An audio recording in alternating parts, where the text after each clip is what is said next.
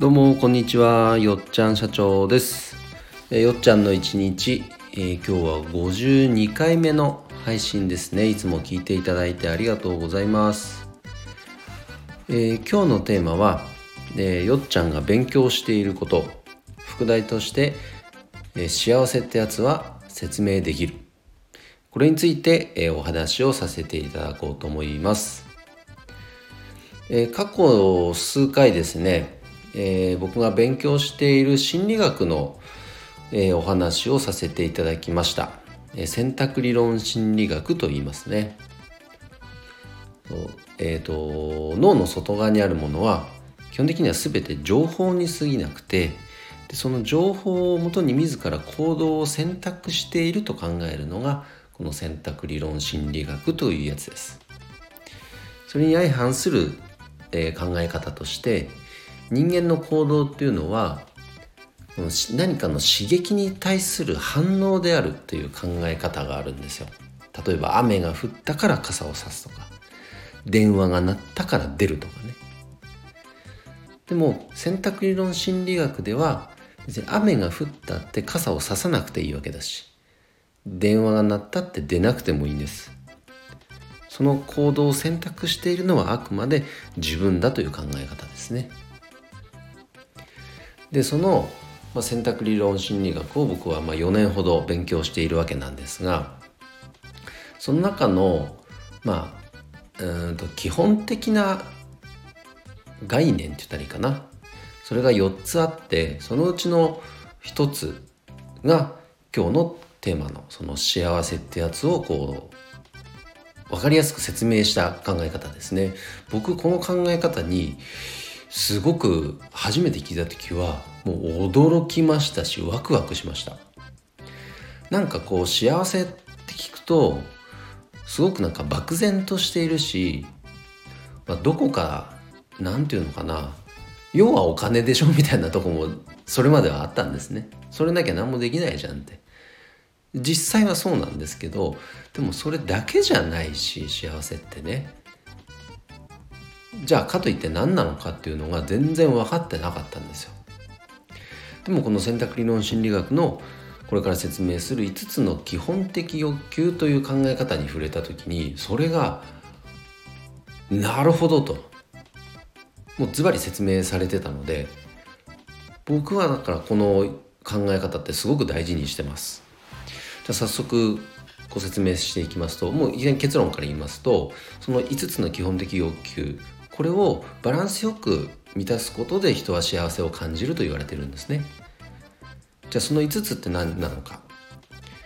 まず1つが生存の欲求。で次に愛所属の欲求。力の欲求。そして自由の欲求。楽しみの欲求。この5つです。でこの欲求は人は誰しもがこう生まれながらにして持ってる欲求と言われていてで人によってその強弱が違ったりするんですよ。すっごいなんかこう力の欲求が強い人もいれば、まあ、自由の欲求が高い人もいればでもそうでない人もいる。これはねいい悪いじゃなくてその人の特徴です。だから自分がどういう欲求があるのかっていうのをやっぱり知ることは大事ですよね。うん。で結局選択している行動っていうのはその欲求を満たすための行動を選択しているわけなのでそれを理解できればこうストレスになることがなくなってきますよね。一つずつ解説していくと例えば生存の欲求っていうのはまあ本当その名の通り生存ですから美味しいもの食べたいとかもうしっかり寝たいとかこう身体的なこういう欲求って言ったらいいのかな。あとはこう安心安全な空間にいたいとか身を置きたいとかね。あとは健康。に関することもそうですね。こういった欲求が、えー生存の欲求。で次に愛所属の欲求っていうのは、まあ、例えば誰かと一緒に常にいたいとか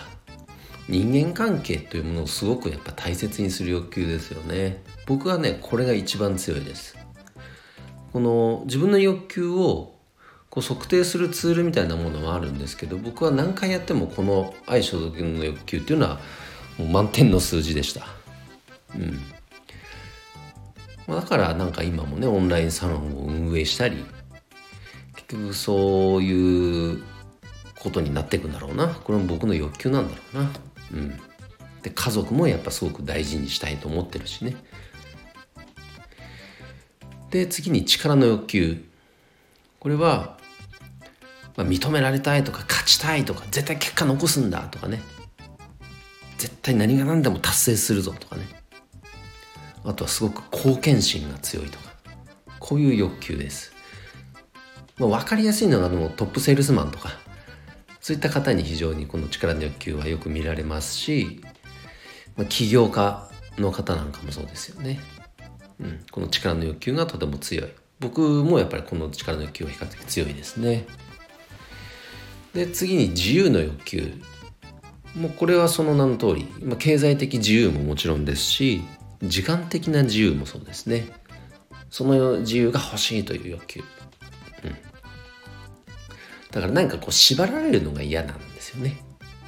解放されたいとか。あとは常に変化を求めるなんていうのもこの自由の欲求に含まれてきます。そして最後が楽しみの欲求。うん、なんか自分が楽しいと思えることに常に触れていたいとか。好奇心ユーモアとかね。あとなんかこう常に学習欲があるとか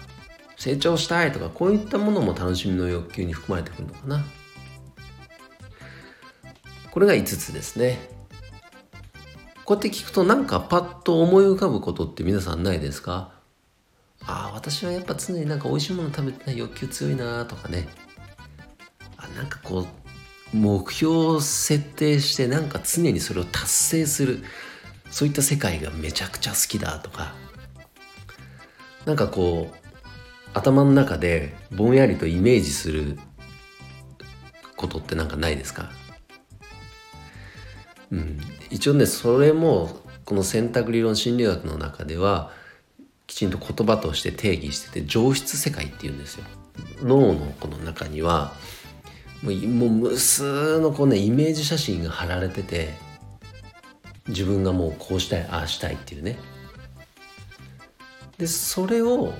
満たすために人は常に行動を選択しているって言われてるんです。うん。内発的にこうやっぱ動かされてるわけですよね。この上質世界によって。でただこれがどんどんなんかこういろんな情報に触れたり行動を起こすことでそれが張り替わっていくことっていうのはもちろんあります。例えば僕だって社会人になってねもともと独立したいっていう欲求があったかって言われたらそうではなかったですね。やっぱり一番最初に入った会社で結果残すことがその時の上質世界いわゆるこの願望にあったわけなんですけどどんどんどんどんそれが張り替わっていって結果今独立したっていうことになってます。ただそれは力の欲求が強かったっていうことですねおそらくね。なのでこういったこのなんだろうロジックって言ったらいいのかな？理論を一応自分の中に持っておくとこう何かことが起こった時に自分の中でその出来事をこう客観視できるというかね。一旦こうあなるほどと。あ僕は私は愛所属の欲求が強いからあこういう時にこういう立ち振る舞いしたんだとかあだから特にこうなんかストレス抱えることもなかったんだとかあ逆にだからあの時に思いっきり頑張れたんだなとかねこう自分の行動やこう考え方そういったものを説明できるようになっていくっていうのはこれねすごく大きいことだと思いますね。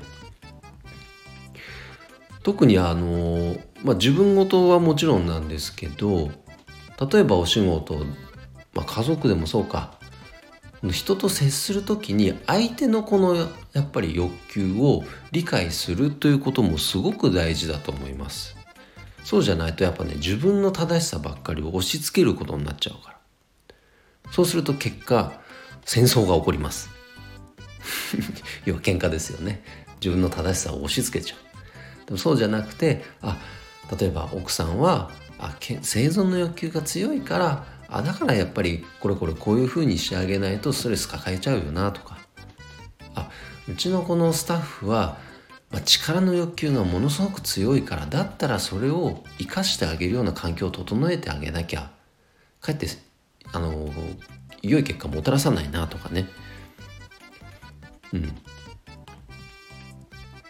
そういうふうに自分のこの行動を変えることができるわけなんです。これを理解しておくと。それってすごく大事なことじゃないですかね。うん。で誰しもがあとまあこれ人間関係においてはですけどこの愛所属の要求っていうのは少なからず絶対ありますのででその相手のこの上質世界というこの脳の中にあるイメージですよね。その中に例えば家族であっても会社のこの同僚であっても自分がその中に入れてもらえる関係性をどうやって作れるかっていうのは結構大きなポイントだと思います。だってねそうですよね。あの人と一緒にいる時間楽しいなとかあの人と一緒にいるとやっぱ常になんかこう成長できるなって思ってもらえたら話がやっぱアドバイスしたって聞き入れてもらえるじゃないですか。あと分かんないことアドバイスを求められたりもするじゃないですか。家族だってそうですよね。子供と子供のにとっての上司世界にパパが入ってたらパパと一緒に遊びたいってこれ子供だから当たり前に言うわけじゃないですよ。選択理論心理学的に言えば上質世界の中にお父さんお母さんがいる。だからそんなにねこう懐いてくれるわけなんです。パパ一緒に遊ぼうって。で当然親だからね。そう簡単にその上質世界から外れることはないですけどもだからといって力で押さえつけたりすることは絶対良くない。子供にとって大切にしていることは何なのかを理解してあげてでそれを大切にするような関わり方をする、うん、この学びにね触れた時に、まあ、この基本的欲求っていうものを理解できた時本当にこれはね目から鱗でした。でじゃあ自分にはどういう欲求があるのかっていうのを書き出した時にねもうワクワクしましたね。